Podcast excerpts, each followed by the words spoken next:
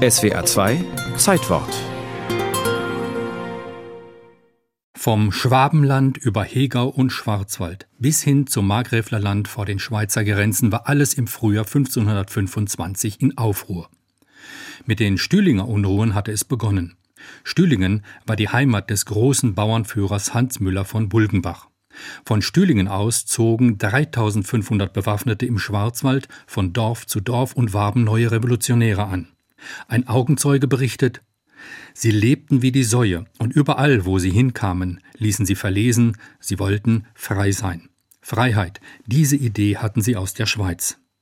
Doch ein noch wichtigerer Grund für die Unruhen war die Not der Bauern. Aus einer Chronik jener Zeit.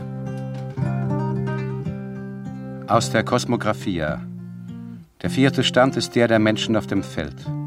Sitzen in den Dörfern, Höfen und Weilern und werden genannt Bauern, darum, dass sie das Feld bereiten und zu der Frucht bereiten. Die führen gar ein schlecht und niederträchtig Leben.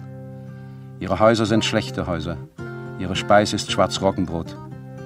Eine Zwilchjoppe, zwei Bundschuhe und ein Filzhut ist ihre Kleidung. Diese Leute haben nimmer Ruhe. Früh und spät hängen sie der Arbeit an. Da ist nichts, das das arme Volk nicht tun muss. Der Schwarzwald-Hegau-Haufen, der Markgräfler und der Breisgauer Haufen schlossen sich im Mai zusammen. 18.000 Mann belagerten die Stadt Freiburg. Von den Stadtmauern aus beschossen die Bauern die Altstadt. Sogar das Freiburger Münster wurde einmal getroffen. Doch letztendlich waren es nicht Gewehre und Pistolen, die die Ratsherren der Stadt zur Kapitulation zwangen. Die Bauern gruben der Stadt das Wasser ab. Sie legten die Bachläufe im Osten trocken, aus denen sich noch heute Freiburgs berühmte Bächle speisen. Der Bauernkrieg war nicht in erster Linie ein Kampf um Territorien. Die Eroberten lud man ein, der christlichen Bruderschaft beizutreten. Hans Müller von Bulgenbach 1525 an alle Freiburger. Gnad und Frieden Christo Jesu unserem Herrn. Liebe Freunde und Nachbarn, eine ganze Gemeinde ist unserer Meinung, ihr möget unsere Brüderschaft annehmen und möget nicht Adel noch Herren folgen. Nichts anderes begehren wir, als was da im Evangelium geschrieben steht.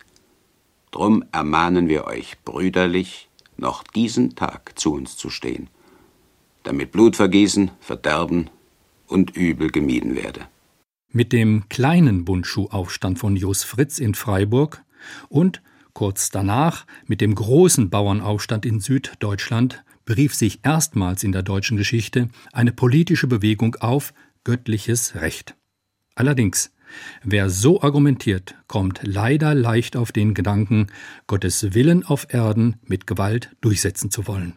Welch ein Wort dringt in mich ein. Was kommt da zu mir her?